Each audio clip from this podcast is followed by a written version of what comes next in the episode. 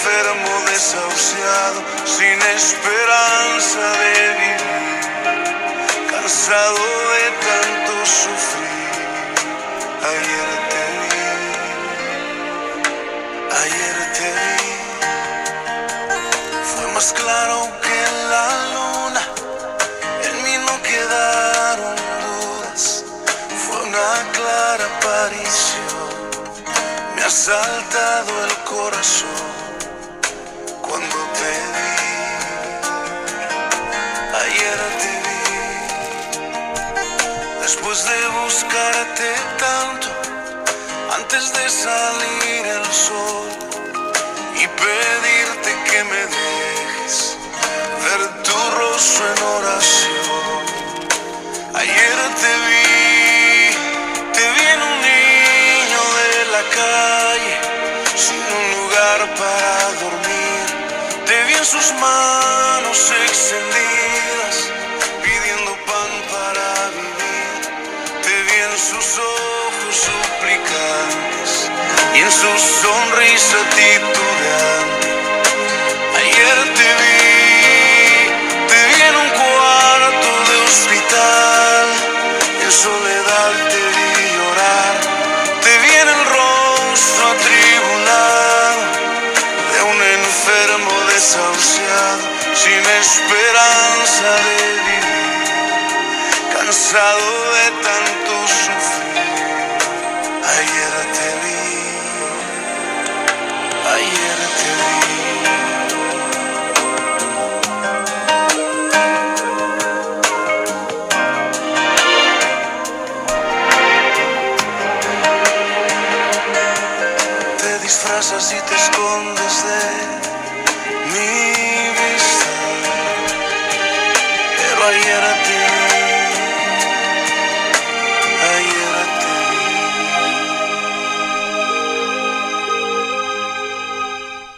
Ayer te vi, fue más claro que la luna. Bienvenida, bienvenido amigo. Paz de Cristo, familia. Este es su podcast, La Voz Apostólica. Gracias por descargar estos podcasts, por pasar por aquí.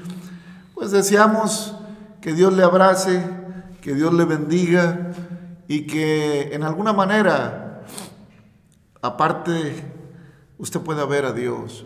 Que en alguna manera usted pueda entrar en ese contacto de una visión espiritual con Dios. No a lo que le llamen Dios, no a lo que la gente se imagine de Dios, no a lo que algún líder de lo que usted guste levante monumento diciendo que es un simbolismo o algo. No, no, no.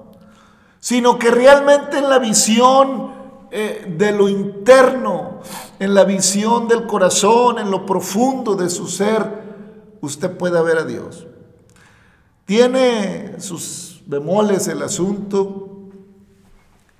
Moisés miraba un fuego que no se consumía en una zarza, en un arbusto seco en el desierto, que debió haberse consumido de inmediato. De ahí que a, Moisés le haya llamado la atención eh, el asunto, porque pues Moisés volteó a mirar ese fuego y pues esperaba que en unos cuantos segundos se volviera nada y se quemara como la pólvora de un cerillo. Sin embargo, el fuego no se consumía y Moisés quería saber por qué no se consumía, como dice el corito también. Entonces, oyó una voz que le dijo, Moisés, quítate las sandalias, los guaraches o como le haya llamado, el calzado, porque el lugar que estás pisando es santo. ¿Eh? Hermano, es que familia, donde la presencia de Dios se manifiesta, hay santidad. Amén. Donde la presencia de Dios se manifiesta, se separa la maldad de lo correcto, se separa lo incorrecto de lo correcto, se separa la escoria de lo puro. Se separa, hermanos, el oro de las impurezas. Donde la presencia de Dios se manifiesta, se separa lo terrenal, se separa lo inmundicia de, de lo santo, de lo santo. Tal vez en estos tiempos suene un poco complicado esto. ¿Por qué? Porque como humanidad eh, ya no, ya no, ya no tenemos prácticamente la humanidad simple y sencillamente sujeta todo a la libertad que cada quien quiera expresar y como la quiere expresar. Entonces se pierde cualquier cualquier pudor. No hay pudor. Entonces, tampoco se trata, hermano, de, de, vivir en una falsedad de moral, no, no, de ninguna manera. Pero yo creo que la propia naturaleza nos enseña el, orden de las cosas. Ayer te vi, no me quedaron dudas. ¿eh? Al buscarte en oración, ¿eh? en un niño maltratado. Hermano Jesús Adrián Romero pues medita la manera en que él ha visto a Dios, o al menos eh, en, la forma en que, en que él lo ve. Pero también Mateo capítulo 26, versículo 36, nos dice así. Entonces llegó, bueno, voy a leer desde el 30, cuando Pedro, Pedro lo niega. Y cuando hubieron cantado el himno, salieron al monte de los olivos. Entonces Jesús les dijo, todos vosotros os escandalizaréis de mí esta noche, porque está escrito, heriré al pastor y las ovejas del rebaño serán dispersadas. Pero después que haya resucitado, iré delante de vosotros a Galilea. Respondiendo Pedro, le dijo, aunque todos se escandalicen de ti, yo nunca me escandalizaré. En otra parte, en otro evangelio dice, yo no, aunque todos te dejaren, yo no te dejaré. Jesús le dijo, de cierto te digo que esta noche, antes que el gallo cante, me negarás tres veces. En alguna otra parte dice, antes que el gallo cante dos veces, tú me negarás tres.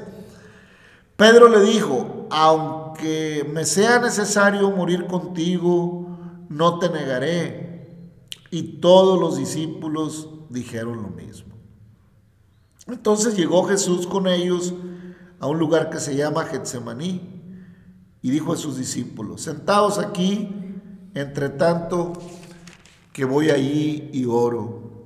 Y tomando a Pedro y a los dos hijos de Zebedeo, comenzó a entristecerse y a angustiarse en gran manera. Entonces Jesús le dijo, mi alma está muy triste hasta la muerte.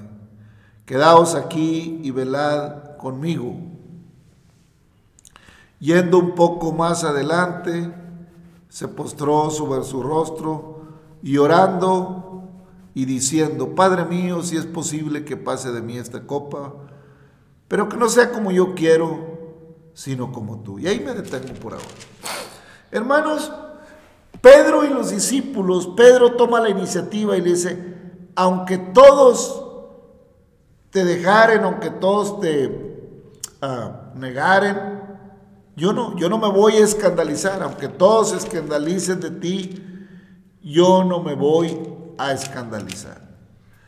Y si es necesario ir hasta la muerte contigo, pues lo haré. Y todos dijeron lo mismo. Esa respuesta de Pedro, hermanos, y esa respuesta y esa afirmación de todos los demás discípulos es carnal. Es carnal. O sea, es llevada por una emoción temporal. Porque si hubiera sido real, pues a Pedro lo hubieran crucificado junto con el Señor.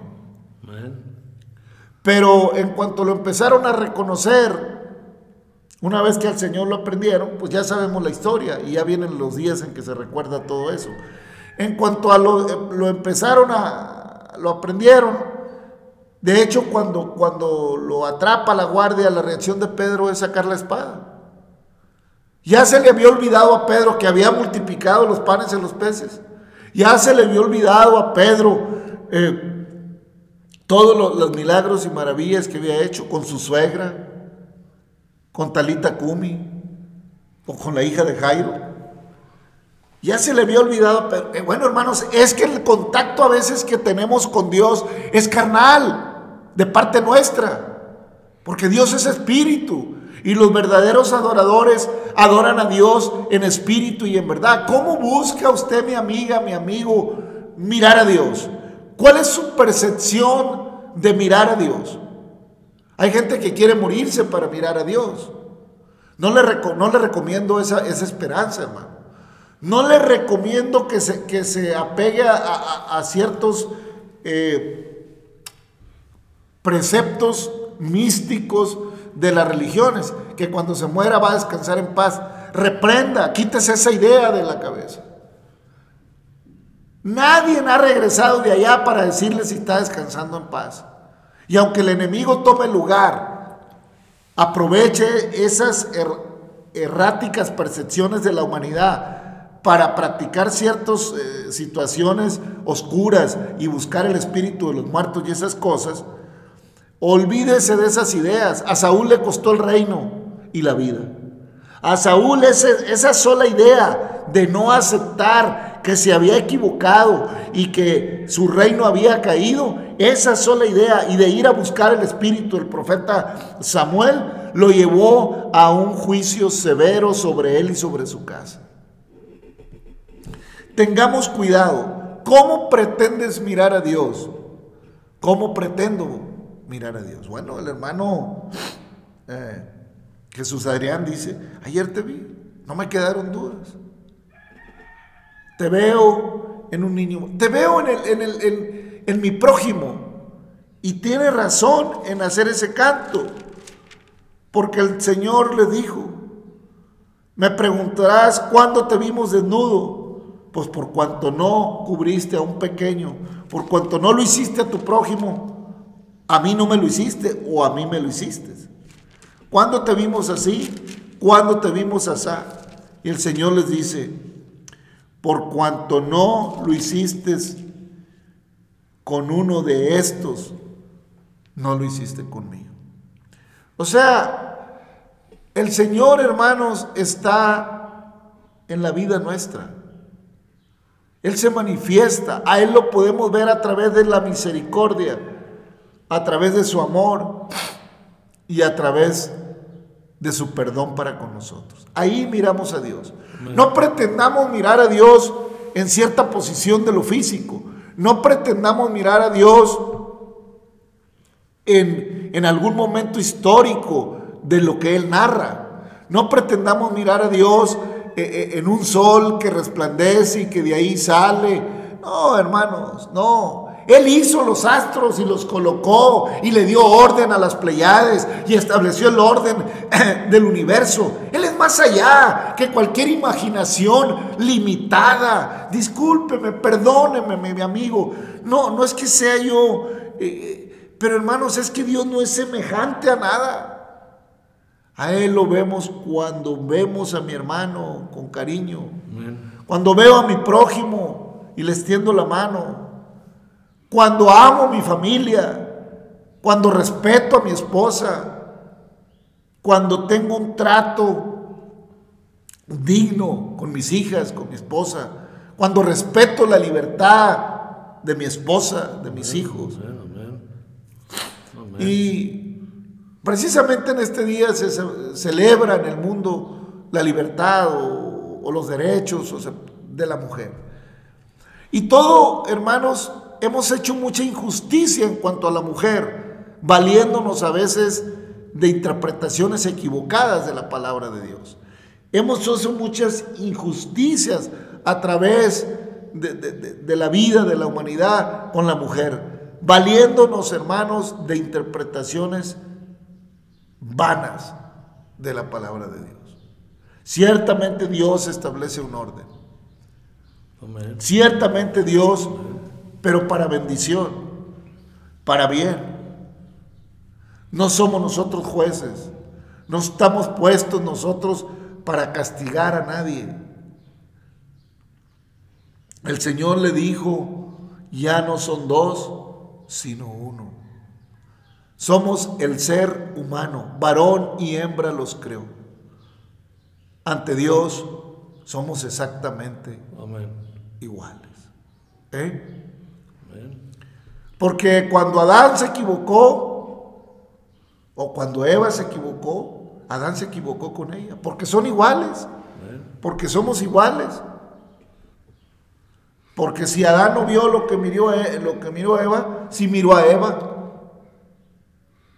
y quiso tenerla al 100% contenta.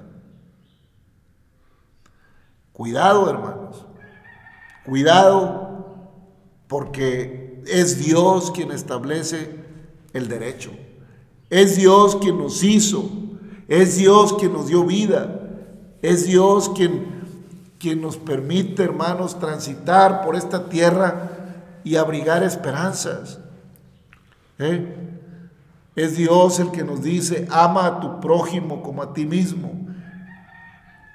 Es el Señor el que nos dice, no pagues mal por mal, sino paga con bien al mal. No, no, no te jactes del día de mañana, porque no es tuyo. ¿Cómo miras a Dios? ¿De qué manera? ¿Cómo buscas mirar a Dios? Hermanos, si no conocemos la palabra de Dios, si no establecemos una relación espiritual, va a ser muy difícil que miremos a Dios. Amén. Paz de Cristo, hermano Navarro, ¿qué le parece? Amén, hermano. No, pues es que para empezar, Dios, usted lo sabe que Dios es espíritu, para empezar. Y Dios, pues toda la tierra está llena de su gloria, de Él. Lo que pasa es que el ser humano quiere ver lo que los ojos lo dirigen. Yo no, digo que, nosotros ya andamos en lo puro espiritual, no. Mire, uno aprende a, ver las cosas, a ver a Dios en lo correcto, en lo perfecto. No que ya lo hayamos alcanzado, pero seguimos. Sabemos, y, lo, dice, lo dice Pablo, ¿verdad? que sin santidad nadie verá al Señor, nadie lo mirará. Así es que no nos hagamos ilusión y tengamos mucho cuidado con andar diciendo que vimos a Dios y que hasta platicamos con Él, porque déjeme decirle con todo temor y temblor, es una blasfemia es una blasfemia porque nadie, nadie ha visto jamás a Dios. Nadie. ¿Por qué? Pues esa es su gloria de Él. Pero sí lo podemos ver ya, ahora que ya estamos en el camino, pues con el alma, con nuestros ojos del alma. Ahora yo me quedo asombrado cuando veo, cuando yo me quedaba, cuando me fijaba los animalitos, o sea, chiquitos, eh, las que él, la hormiga, o sea, y, luego veo la tórtola y veo el palomo, cómo se pelean, ahí les aviento migajas de, pan y de tortilla. Y mire, pues no le digo que le echo mucho, pero pues no, le digo a mi esposa, no, no hay nadie, espérate al ratito. Los animalitos ya saben, ya saben que a esa hora uno les echa algo. Y de ratito empiezan a bajar. Y me quedo sorprendido y digo yo, Señor, ¿cómo eres grande? ¿Cómo le das entendimiento a los animalitos que saben la hora? ¿Cómo saben la hora? Y si alguno se está peleando por la comida, ¿sabe qué hace? Agarra un pedazo y se va. Para ya no pelear. Cuando nosotros hacemos eso, queremos más y más y más, el ojo no se sacia de ver. Cuando sabemos que Dios es perfecto, mire, Dios no nos paga en el momento que la regamos, ¿no? Nos deja que reflexionemos, que pensemos, que aprendamos. Hasta hay un canto que dice, enséñame a ver con los ojos del alma, Señor. Porque ahí le aseguro que si dejamos ver a Dios con los ojos del alma, ahí no le fallamos. Amén, hermano. El Señor es bueno, el Señor es todopoderoso. Amén. Y el Señor es espíritu, definitivamente. También en Mateo 25, 31 dice, cuando el Hijo del Hombre venga en su gloria y todos los santos ángeles con él, entonces se sentará en su trono, en su trono de gloria, y serán reunidas delante de él todas las naciones, y apartará a los unos de los otros, como aparta el pastor a las ovejas de los cabritos. Y pondrá las ovejas a su derecha y los cabritos a su izquierda.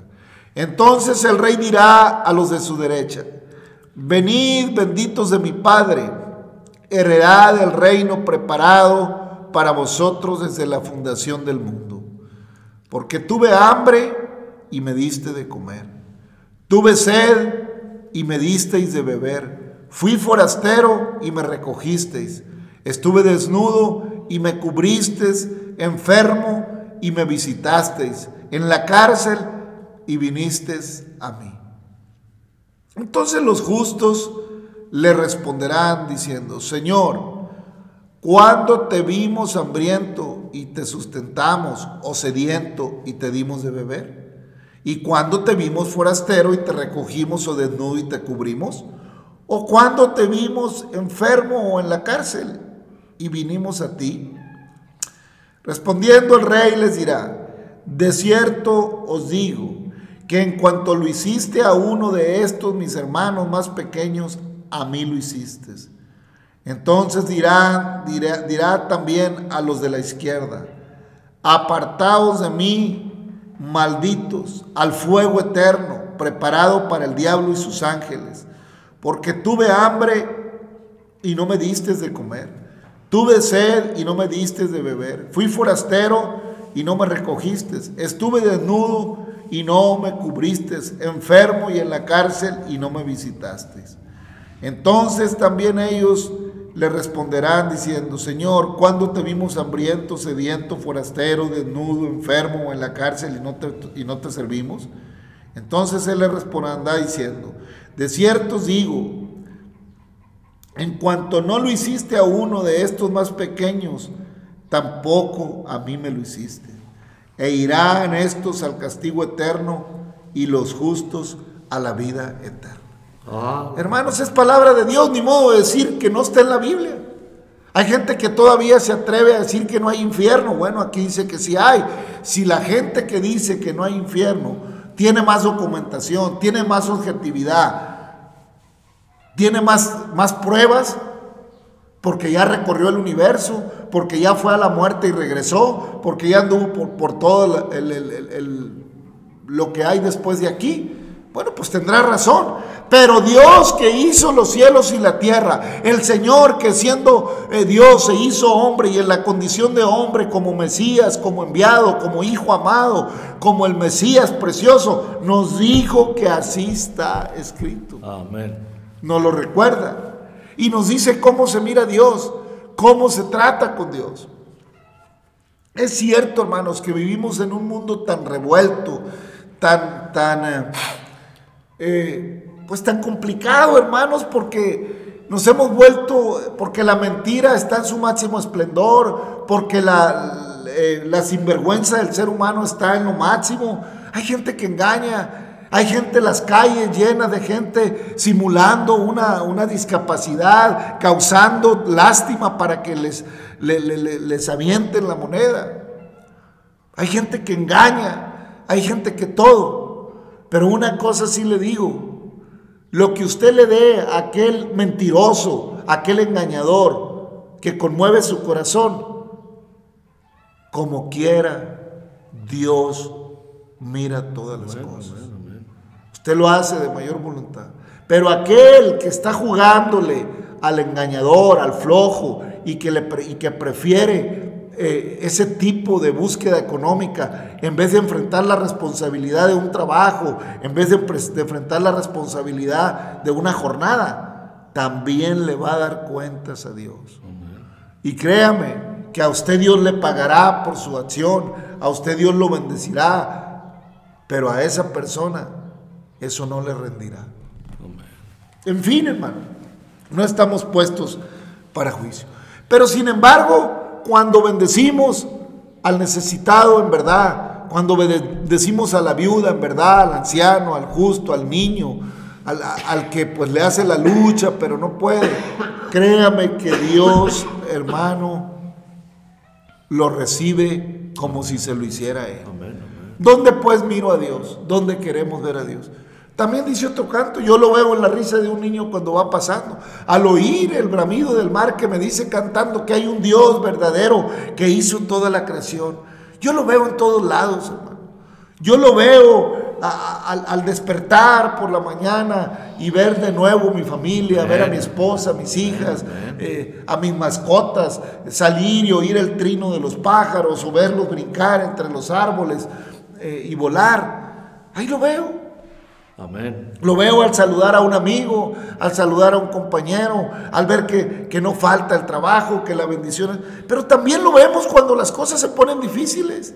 También lo vemos cuando viene la enfermedad, cuando viene eh, la incertidumbre eh, de todo. También lo vemos cuando vienen los problemas con los hijos, cuando vienen las diferencias entre, entre, entre, entre nosotros, entre padres e hijos, entre hijos y padres por, por, las cuestiones naturales del ser humano. Cuando viene todo eso y, me doy cuenta que desgastarme en un confrontamiento con mis hijos, con mis hijas, no me lleva nada. Y entro en oración con mi Señor y le digo, dame sabiduría, ayúdame, no quiero convertirme en un juez para mi hijo, no quiero convertirme en un verdugo. Dame la sabiduría para sobrellevarlo, para soportarlo, porque sus actitudes me desesperan, sus actitudes me sacan de quicio, me quieren sacar de quicio. Manténme en serenidad, ayúdame a, a, a lidiar con mis propias eh, actitudes, con mis propias acciones. Ayúdame, Señor, a mirarte en todo. Amén. ¿Eh? Amén. ¿Cuándo te vimos? No, hermano. Yo lo veo en todos lados. Él es todopoderoso. En Amén, todos lados amén. está. Dice que Él sale, hace salir el sol sobre buenos y malos y llover sobre justos e injustos. Él está en todos lados. Para Él no hay nada oculto. Si me voy a lo profundo de la mar, ahí está. Ahí lo voy a ver en un tiburón, en un pez, en, en- en un coral maravilloso, eh, eh, qué sé yo. Si subo a los cielos, ahí lo veo. ¿Eh? Amén. Porque yo sé que Él es el que todo lo llena en todo. Amén. Qué hermoso, hermanos, es buscar la presencia de Dios. Pero entre más, hermanos, vaya yo a lo espiritual, más tendré oportunidad de mirar a Dios. Amén. Pedro y sus compañeros discípulos, no, Señor, me moriré. Pedro, antes que el gallo cante me vas a negar tres veces. Porque tu actitud es carnal, es emocional. ¿Cómo hay gente, hermano, en los templos, en las organizaciones, que se emocionan y actúan en un, emociona- en un emocionalismo? Actúan y, Señor, yo acá y acto y desato y voy. Tenga cuidado, mi amigo, tenga cuidado, mi hermano. Tenga cuidado. No vaya a ser que ni siquiera cante el gallo cuando yo ya lo esté negando. Si Pedro esperó que cantara el gallo como señal, a lo mejor a mí ni el gallo me canta, hermano. ¿Eh? Tenga cuidado. No actúe llevado por... Y yo voy a hacer... Y, piensa que por todo su activismo y emocionalismo ya se ganó el cielo. El cielo no es por obras para que nadie se gloríe, mi amigo, mi hermano. Las obras son consecuencias de, de- de- de la fe que vivo para ir al cielo. ¿Eh? Y yo le soy sincero, hermano. ni siquiera deberíamos pensar en, que tenemos que hacer esto y aquello para ir al cielo. No, hermanos, debemos de seguir la palabra del Señor y andar en su voluntad para que nos vaya bien como a Josué. Mira que te mando que te esfuerces, que seas valiente, no temas ni desmayes. Que no sea parte de tu boca este libro de la ley, sino que de día y de noche mediten en él para que hagas y guardes conforme a todo lo que está en el escrito, porque entonces harás prosperar tu camino y todo te saldrá bien, para que nuestro camino prospere, para que lo que hagamos nos salga bien, para que la vida fugaz y terrenal que tenemos la vivamos en armonía, la vivamos disfrutando porque se va a ir muy pronto, se va a acabar muy pronto, para que andemos, hermanos, eh, redimiendo el tiempo, disfrutando la misericordia y el amor de Dios aquí en esta tierra, ya que después el Señor me quiere poner en un cielo maravilloso, pues ¿qué puedo decir? Alabado, glorificado y santificado sea su nombre. A, Él sea la gloria y la honra en el nombre de Jesucristo. ¿Qué le parece, hermano? Amén, hermano. No, pues no hay otro, hermano, más que no se puede mirar de otra manera, o sea, porque o lo vemos carnalmente o lo vemos espiritualmente. Y carnalmente, pues olvides. Lo vemos en cada cosa que cree que... Ahí está, mira, ¿a poco ahí no está Dios? No, Dios está en todo, en todo. Pero lo que nosotros tratamos de entender, mire, nos falta mucho, mucho nos falta. Gracias a Dios por este espacio. Que Dios le bendiga, o sea, porque, mire, nosotros empezamos igual que usted. ¿Cómo? ¿Pero cómo, qué, qué, cómo es Dios o qué? ¿Cómo le hace o qué? ¿Cómo? Y dudaba uno de muchas maneras, de muchas formas. Y uno pensaba que uno lo que hacía era por sus fuerzas y todo. Cuando, pero cuando empieza uno y recibe uno el Espíritu Santo y empieza uno a meditar, y luego dice uno, bueno, ¿cómo llegué hasta aquí? ¿Cómo? O sea, ¿quién fue? Pues fue la misericordia de Dios, fue su mano santa que me cuidó, no, no desde que llegué de, cristiano, desde el vientre de mi madre, ya me tenía apartado. Y, el, y entendiendo su palabra, abriendo mi corazón, cada día que la, que la leía y la leía y la leía, decía yo, no, pues aquí está, aquí está un tesoro. Es hermoso cuando abrimos nuestro corazón y nuestra mente y la palabra de Dios ya no llega como al principio no, ya llega rica, ya, ya llega como un tesoro, como una miel, como dice el Salmo, como una miel. Y mire, cuando uno se acuerda de, simplemente, a mí me pasó, me pasaba. Ahorita gracias a Dios ya no. Veía a alguien y, y lo criticaba. ¿Y sabe qué me llegaba a mi mente? El Señor por su Espíritu Santo. Acuérdate que así eras tú en otro tiempo y me tapa la boca. ¿Por qué? Porque ya no vivo yo, mas Cristo vive en mí. Y soy feliz, ¿por qué? Porque son más las que le atino que las que le fallo. Amén, hermano. El Señor es bueno. A Pedro se le hizo fácil y a los discípulos. Hasta la muerte iremos. Pero era una actitud emocional. Y miraban ellos, ellos creían que, que con solo mirar a Jesús en, en su ministerio terrenal, ya estaban del otro lado. Pero les faltaba mucho. El Señor le llegó a decir a Pedro, a tú te ciñes y te vas a donde quieras ahora, pero va a venir un tiempo en que otro te va a ceñir y te va a llevar a donde tú no quieras. Así es la vida, hermanos. Entonces, por eso el Señor les dice que permanecieran en Jerusalén hasta que tuvieran el Espíritu Santo, hasta que descendiera la presencia de Dios y, y posara en sus corazones. Entonces le vieron de verdad. Cuando se llenaron ya después de la resurrección del Señor y en el día de Pentecostés que estaban todos unánimes, es cuando fueron llenos de verdad y es cuando de veras empezaron a ver a Dios.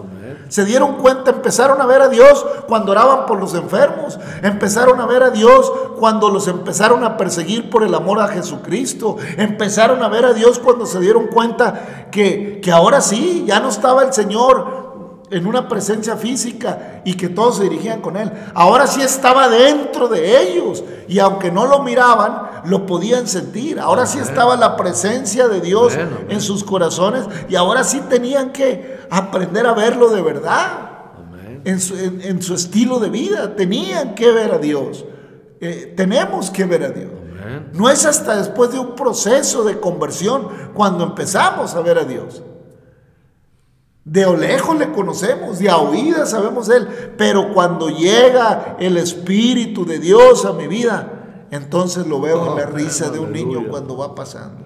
Entonces lo veo en, aquel prójimo, en, en, aquel ser humano que lo veo desvalido, que la veo perdido en su soberbia también, alejado, pensando que tiene todo y no tiene nada. En fin, hermanos, eh, qué importante, qué maravilloso es cuando aprendo, cuando hay en mí una búsqueda real para mirar a Dios, no para contemplarlo, sino para que Él me guíe, me conduzca, haga en mí lo que le agrada.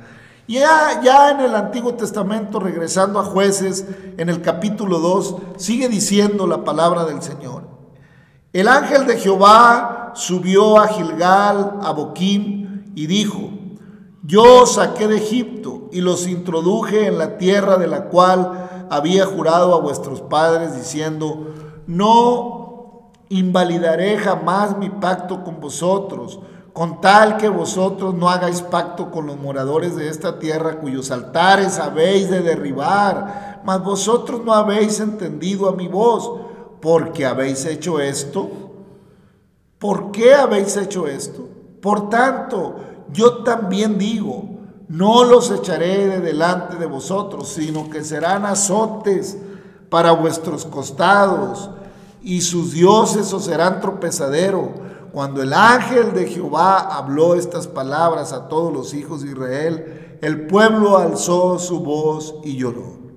Llamaron el nombre de aquel lugar Boquín, esto es, los que lloran, y ofrecieron ahí sacrificios a Jehová. Porque ya Josué había despedido al pueblo, los hijos de Israel, se habían ido cada uno a su heredad para poseerla. Y el pueblo había servido a Jehová todo el tiempo de Josué y todo el tiempo de los ancianos que sobrevivieron a Josué, los cuales eh, habían visto todas las grandes obras de Jehová eh, que él había hecho por Israel. Pero murió Josué, hijo de Nun, siervo de Jehová, siendo de 110 años, y lo sepultaron en su heredad en Timnat, en Timnat será en el monte de Efraín, al norte del monte de Gaz. Y toda aquella generación también fue reunida a sus padres y se levantaron después de ellos otra generación que no conoció a Jehová, ni la obra que había hecho en Israel por Israel. Después los hijos de Israel hicieron lo malo ante los ojos de Jehová y sirvieron a los Baales. Dejaron a Jehová, al Dios de sus padres, que los había sacado de la tierra de Egipto y se fueron tras otros dioses, los dioses de los pueblos que estaban a su alrededores, a los cuales adoraron y provocaron en ira a Jehová.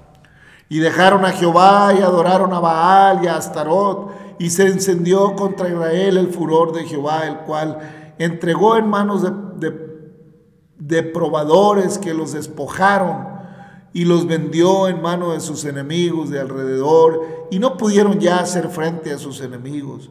Por donde quiera que salían, la mano de Jehová estaba contra ellos para mal, como Jehová había dicho y como Jehová se lo había jurado. Y no tuvieron gran, y tuvieron gran aflicción. Y Jehová levantó jueces que los librasen de la mano de los que los despojaban, pero tampoco oyeron a sus jueces sino que fueron tras dioses ajenos en los cuales adoraron, se apartaron pronto del camino en que, se, ah, en que anduvieron sus padres, obedeciendo a los mandamientos de Jehová, ellos no hicieron así.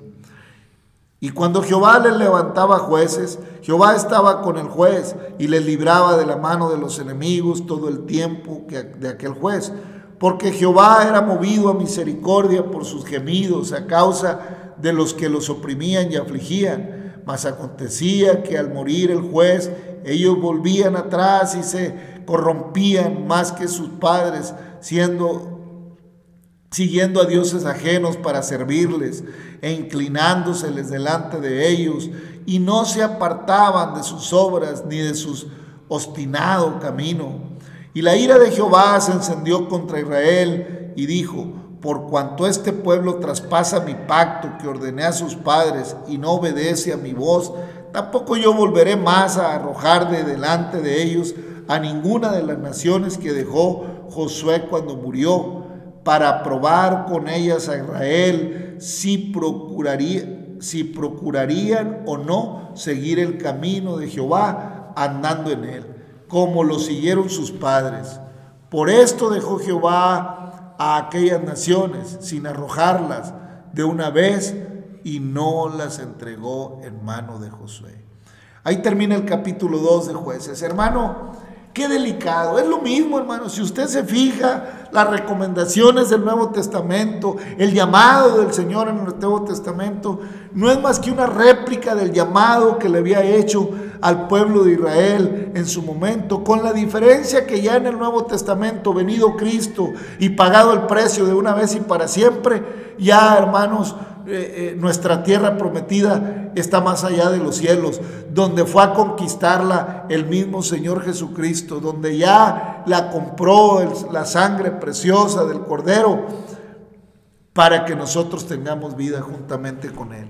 Qué lamentable que Israel, hermano, habiendo prometido, así como dijo Pedro, igual dijo Pedro, no, no, no, yo no me voy a escandalizar, yo no te voy a negar, yo voy a ir hasta la muerte si es posible.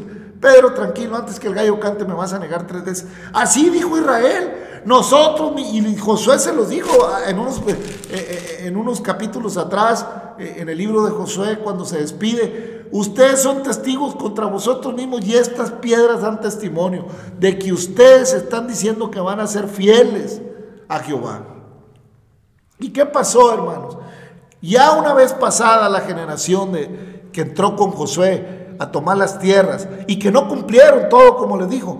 Como no cumplieron a cabalmente a, echar fuera todas esas naciones como se los había dicho Jehová, entonces Jehová las dejó para ajustarlos a ellos mismos por su corazón entenebrecido, por su necedad, porque hermano, ¿cómo le gusta al ser al hombre, cómo le gusta al humano adorar estatuas? ¿Cómo le gusta al humano adorar ídolos, adorar dioses? ¿Por qué, hermano? ¿Por qué el hombre tiene esa tendencia a, adorar dioses ajenos? Ah, bueno, porque alrededor de esa adoración hay de todo. Hay pachanga, hay de aquello, hay de lo otro. Alrededor de esas adoraciones, alrededor de las tradiciones, alrededor de aquello, alrededor de la celebración de esto y de aquello, surgen las pasiones desordenadas del ser humano, conllevan una celebración que se desborda, que pasa mucho más allá de buscar lo espiritual, a, desplayarse en lo carnal. O, o, no es así, o no celebra el hombre fiestotas religiosas y, y a la par de la fiesta religiosa está la fiesta, la embriaguez y todo lo que usted quiera. ¿Eh? celebridades. Es que eso le encantaba al pueblo, lo había aprendido. Y, y oiga esto, esa generación que ya había nacido en la tierra de Canaán, ¿cómo es que aprendió tan rápido? Porque ya la generación de Egipto se había muerto en el desierto. Y luego la que entró a tomar la tierra con Josué era otra. Y habían adorado. Eh, eh, ¿Por qué tan rápido volvieron a caer? Ah, porque los cautivaban las mujeres de allá y, porque estaban muy buenas sus fiestas y porque estaban muy buenas sus pachangas. ¿Y cuánta gente que conoce el Evangelio? ¿Cuánta gente que, lo conmueve eh, la obra de Cristo? No quiere nada con él porque no quiere dejar las celebraciones del mundo. No quiere dejar la pachanga. No quiere dejar aquello, no quiere dejar lo otro. Bueno, Anhelo que Dios tenga misericordia de usted y de mí. Pero anhelo que vaya a la palabra. Amén. Porque aquí está la consecuencia para Israel. Porque lo que dejas vivo en tu corazón del viejo hombre se te vuelve aguijón a ti mismo. Así como Israel dejó vivo esos pueblos que lo cautivaron y se involucró con ellos en sus dioses ajenos, en sus ídolos, en sus fiestas y en todo, Así también, hermano, hoy en día, cuando nos convertimos a Cristo y no echamos todo lo que nos estorba fuera de nosotros, acaba volviéndose esclavitud, acaba volviéndose eh, un aguijón en mi propia vida. Porque eh, me entrego a Cristo pero todavía de vez en cuando me echo una. Me entrego a Cristo, pero de vez en cuando me fumo un cigarrito. Me entrego a Cristo, pero todavía de vez en cuando voy con mi amante. Me entrego a Cristo, pero de vez en cuando eh, aquello lo otro. Me entrego a Cristo, pero no le presto un 5 a nadie, ni le doy un 5 a nadie, ni, ni, ni nada. Mi cartera no se convirtió, nomás me convertí yo. Y, y me entrego a Cristo pero sigo siendo eh, eh, malgeniudo, sigo, sigo siendo autoritario con mi esposa, sigo maltratando a mi esposa. Hermano, discúlpeme. Pero usted dejó vivo al viejo hombre dentro de usted, como Israel dejó vivo los pueblos. Discúlpeme, pero usted está acumulando juicios sobre su cabeza y necesita, y necesita, y necesitamos humillarnos delante de Dios y dejar que el Espíritu Santo realmente transforme su vida, transforme mi vida. ¿No le parece, hermano Navarro? Amén, hermano, así es. Pues es que si el Espíritu Santo no nos está guiando, por eso comete uno tanta torpeza, tanta tontería. Porque decimos que tenemos el Espíritu Santo, pero como dice el hermano, seguimos cometiendo las mismas. Si sabemos claramente que el Espíritu Santo no puede ser burlado, o sea, es Dios mismo. Así es que no nos, no nos la compliquemos. Si quiere seguir caminando engañado, usted sabe. El enemigo, como le dijo el Señor a Caín, el pecado está a las puertas. Y al que quiera, pues bueno. Pero nosotros, pues gracias a Dios, el Espíritu Santo es el que nos guía cada día.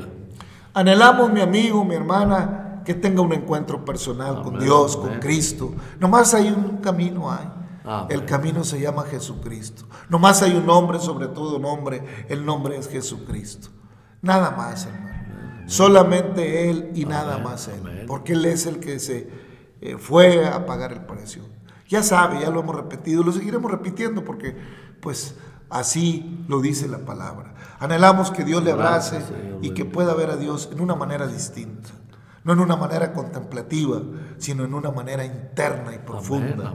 Gracias, Señor, por tu amor, por tu misericordia. Bendice a nuestras amigas, amigos, hermanos, hermanos. Bendice a tu pueblo, bendice a tu iglesia, bendice a todo ser necesitado. Obra misericordia en la humanidad. Gracias, Señor, por todas tus bondades y tu misericordia que son sin igual. Te alabamos en el nombre de Jesucristo y te damos gracias. Gracias, Señor. Ti sea honra y gloria por los siglos de los siglos en el nombre de Jesucristo. Amén. Familia, amigo, gracias. Dios le bendiga, Dios le abrace. Hasta mañana.